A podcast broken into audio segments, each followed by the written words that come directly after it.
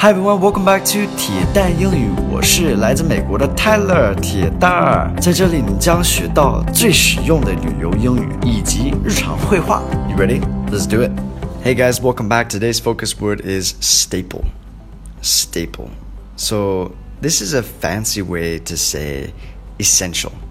It's like something that they you need or the main element. It's like the fundamental element or principal part of something. It's the definition. So, for example, like a staple food, 这是主食的意思. And I use that in today's episode, in today's dialogue. Staple's a good word to know. Uh, we definitely use it. And you guys use it in Chinese a lot. You say 主食 a lot. So, like the staple food.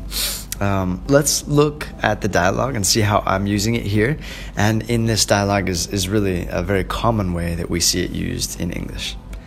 The main staple of Asian diets is rice.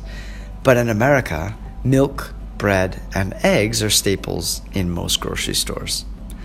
How could you leave out cheese? Okay, so the main staple of Asian diets is rice. So uh, Asian 就是亚洲的。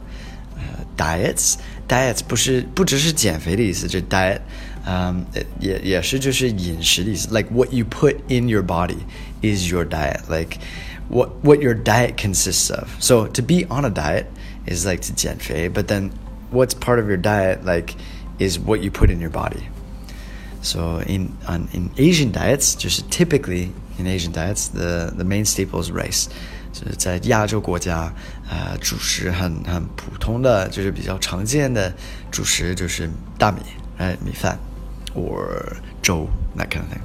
But in America, milk, bread, and eggs are staples in most grocery stores. So, milk, 牛奶, bread, 面包, eggs, 鸡蛋 are more common in grocery stores. So, grocery store, if you don't know this word, you, you gotta learn it.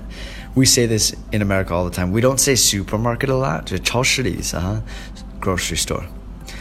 How could you leave out cheese? So I was like, 你怎么把 cheese 给删掉? Like, 忽略了. Why, how could you leave this out?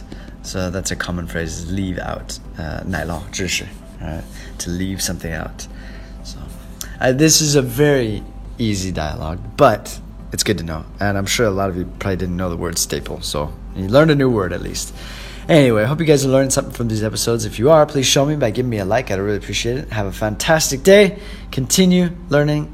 Good, good study. Day, day up. Have a good day, guys.